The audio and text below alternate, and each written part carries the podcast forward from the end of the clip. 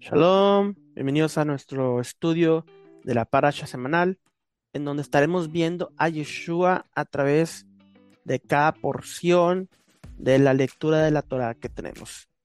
El día de hoy estaremos estudiando Parashat Bereshit, eh, en el principio o Génesis, en la cual estaremos hablando acerca del primer verso, el cual en hebreo se lee Bereshit bara Elohim et Hashamaim bet haaretz. Y esto en español es, en el principio creó Dios los cielos y la tierra. Y este texto nos habla de un inicio, lo cual nos enseña que el tiempo es una creación y que el creador está fuera de este tiempo creado. Luego de hablar de los cielos y la tierra, la Torah nos enseña que el espacio y la materia no son eternos, sino que fueron llevados a la existencia en un momento histórico. Y este es en el principio del, del tiempo. ¿Qué había antes del principio? Solo un Dios. Sin embargo, dentro de Dios había planes que estaban ahí desde la eternidad en un estado que carece de tiempo puesto que a partir de la creación, todo el tiempo, la materia comenzó, fue creado. Todo lo que estaba dentro del creador, Boreo Lam, antes de la creación, está fuera del tiempo, pero no como algo existente, así como nosotros lo podríamos entender, sino como parte de un pensamiento, un consejo, un plano, un proyecto. En Apocalipsis 13:8 leemos, el Cordero, el cual fue inmolado desde el principio del mundo. Y en Pedro 1:20 el apóstol nos dice, porque Él estaba preparado desde antes de la fundación del mundo, pero se ha manifestado en esos últimos tiempos por amor a nosotros. La palabra hebrea que se traduce como en el principio es la palabra Bereshit.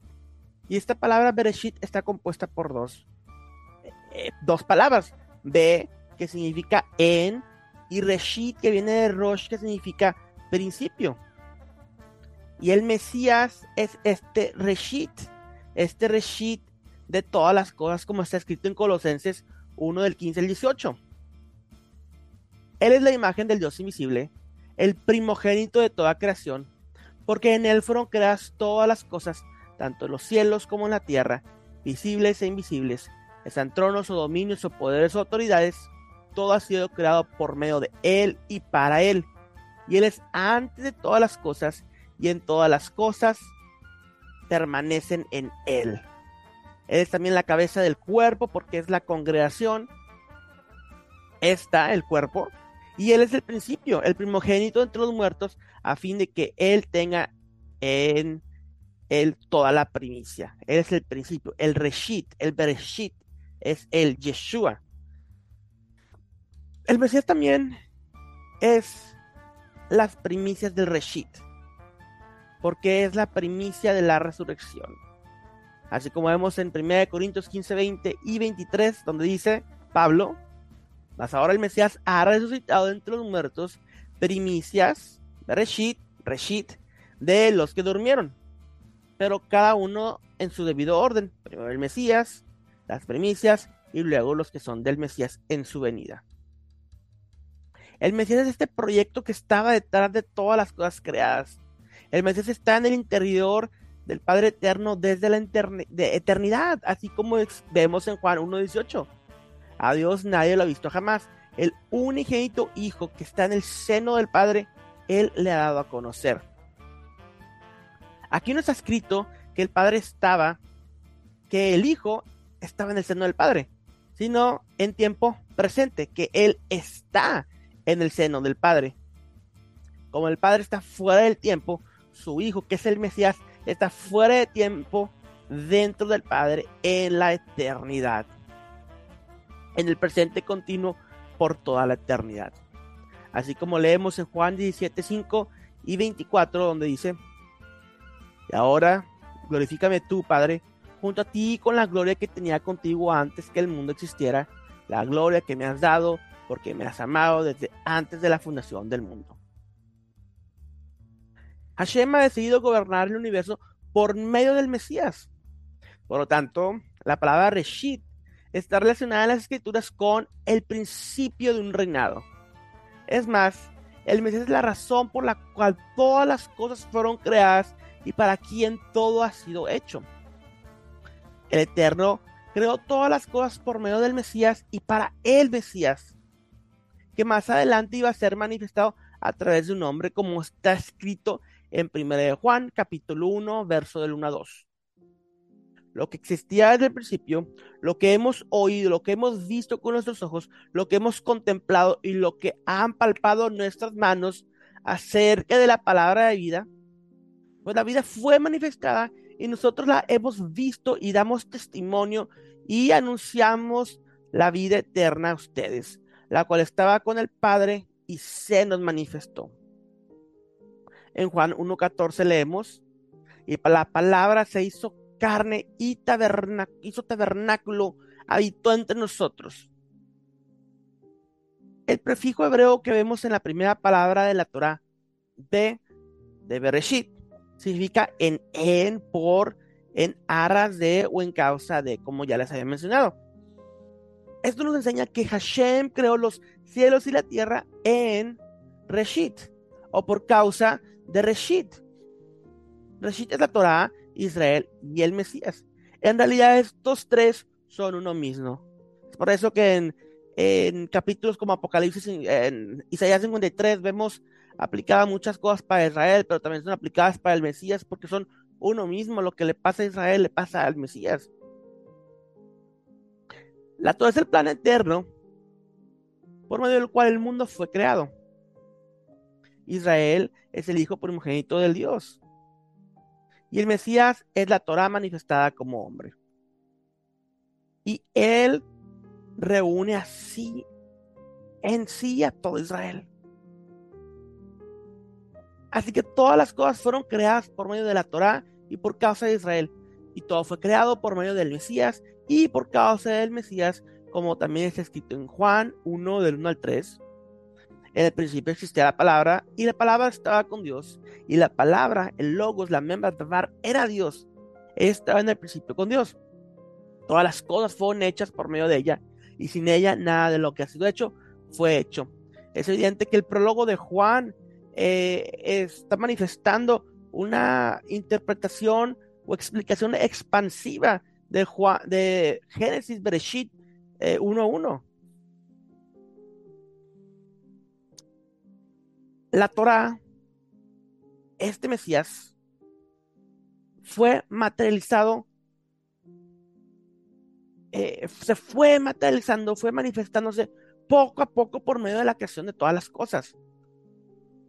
Pero aunque el Mesías no haya sido manifestado como hombre, todas las cosas fueron preparadas por él y a casa de él. Y por causa de que él iba a venir y ser puesto como gobernante sobre todas las cosas creadas. Por esto, podemos traducir el texto de esta manera. De Génesis 1.1, Bereshit, Aleph, Aleph. Por causa del principal, o Reshit, que viene de Rosh, cabeza principal, líder, creó Dios los cielos y la tierra. Por causa del principal, creó Dios los cielos y la tierra. La primera letra de la Torah es la letra Bet, que significa casa. Por lo tanto, podemos entender el primer verso también de esta manera. Una casa de Reshit creó Dios los cielos y la tierra. Esto nos enseña que los cielos y la tierra son la casa de Reshit, este que es el Mesías. Casa y ropa es esencialmente lo mismo. La creación es el ropaje del Mesías, como se ha escrito en Hebreos 1, del 10 al 12. Desde la antigüedad tú fundaste la tierra, y los cielos son la obra de tus manos. Ellos perecerán, pero tú permaneces. Y todos ellos como una vestidura se desgastan, como vestidos los mudarás. Y serán cambiados, pero tú eres el mismo, y tus años no tendrán fin. Claramente vemos esto en los cielos nuevo, tierra nueva, de los cuales habla Isaías y el libro de Apocalipsis. Pero, ¿por qué el Creador no empezó su historia consigo mismo? No es Él el que precede todas las cosas y por lo tanto debería estar puesto en primer lugar. ¿Por qué no creó? ¿Por qué no escribió? Dios creó en el principio. No empezó a hablar de sí mismo, sino de lo que ha hecho por medio de Reshit. La Torah no empieza Elohim bara Bereshit. La Torah empieza Bereshit bara Elohim.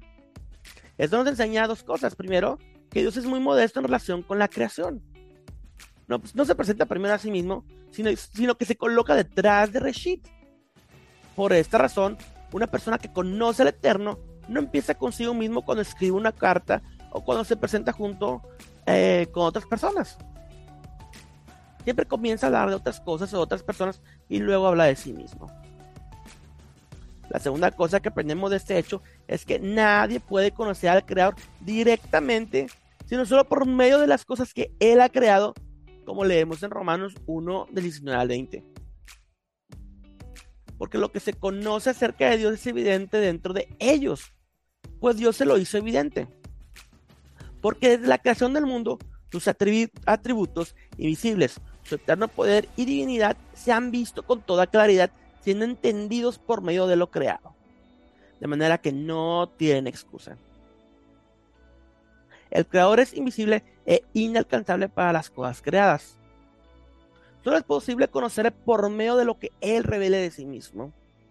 En ese texto, él nos enseña que el camino para conocerle pasa a través de la creación y de Reshit. De esta manera, el Hijo, el Mashiach, es el principal agente por medio del cual el invisible Dios se manifiesta en este mundo, como ha escrito en Hebreos 1 de 1 a 3.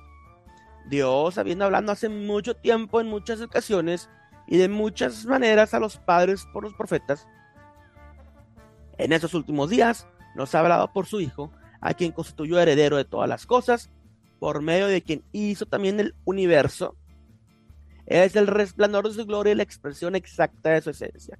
Y sostiene todas las cosas por la palabra de su poder. Después de llevar a cabo la purificación de los pecados, se sentó a la diestra de la majestad en las alturas. Y en Juan 14, 6 leemos, Yeshua le dice, yo soy el camino, la verdad y la vida, nadie viene al Padre si no es por mí. El que me ha visto a mí, ha visto al Padre, dice el Mesías. Y es que el Padre se manifiesta en este mundo a través de su Hijo. Y ahora no podemos caer en la trampa de pensar que el Eterno sea como los hombres o los animales de manera que se pueda reproducir y tener hijos como nosotros los humanos. O mezclarse con los hombres y tener hijos. Ese pensamiento se encuentra en las religiones paganas entre personas que no conocen la verdad de la escritura. Cuando la escritura habla del hijo, se refiere a la función de ser el seguidor y el representante, al igual que un hijo imita y representa a su padre en una familia. El rey David fue el octavo hijo de Isaí, pero es llamado primogénito. Esto lo vemos en Salmos 89, 20 y el 27. Cuando Pablo escribe en Colosenses 1 que el Mesías es el primogénito de toda la creación, no significa que él haya nacido del Padre por medio de una reproducción no en un sentido espiritual, no el Mesías, el alma divina que descendió y se encarnó, sino que él fue destinado para ocupar el lugar de gobernante sobre todas las cosas creadas, tanto las invisibles como las visibles. El primogénito es el que llevará el nombre de su padre y el derecho de gobernar en la familia cuando el padre ya no esté presente. De la misma manera, el Mesías es llamado hijo, no porque el Eterno haya podido parir o sea reproducido, sino porque el Mesías ha obtenido la posición de gobernante sobre todas las cosas. Él es el Hijo y Él es el que representa al Padre en la creación. El concepto hebreo de hijo en el hebreo también tiene que ver con un discipulado o una delegación de autoridad, tener un representante. En las escrituras hebreas, los discípulos son llamados hijos, a pesar de no haber sido engendrados biológicamente por su maestro. Estos hijos luego reciben la autoridad delegada para actuar como representantes de su maestro. Por lo tanto, cuando las escrituras hablan de los hijos de Dios, se está refiriendo a ángeles u hombres que han recibido poder del Creador para juzgar y gobernar sobre alguna área de la creación. Se trata de una autoridad delegada. Por esto, a todos los que reciben a Yeshua les es concedido el poder, es decir, la autoridad de ser hechos hijos de Dios. Como es escrito en Juan 1.12, pero a todos los que le recibieron les dio el poder de llegar a ser hijos de Dios, es decir, a los que creen en su nombre. Ser hecho hijo de Dios significa recibir una posición de, liderazgo y un puesto de autoridad en alguna área de la creación. Es por esto que nosotros, los que estamos en Yeshua, los que somos, nacemos de nuevo espiritualmente, tenemos nuestro Padre Celestial, nacemos y ahora nos convertimos en hijos del único Dios viviente. Es por eso que nosotros como hijos estamos destinados a gobernar en un sentido de manifestar y representar la voluntad del Padre en este mundo. Somos los representantes de nuestro Avinu, de nuestro Padre Celestial, Avinu Shabbat Shaman, que está en los cielos. Bendito sea su nombre por los siglos de los siglos y bendito sea el Shem de Yeshua, nuestro Mesías. Shabbat Shalom, Shalom Shalom, Javerim.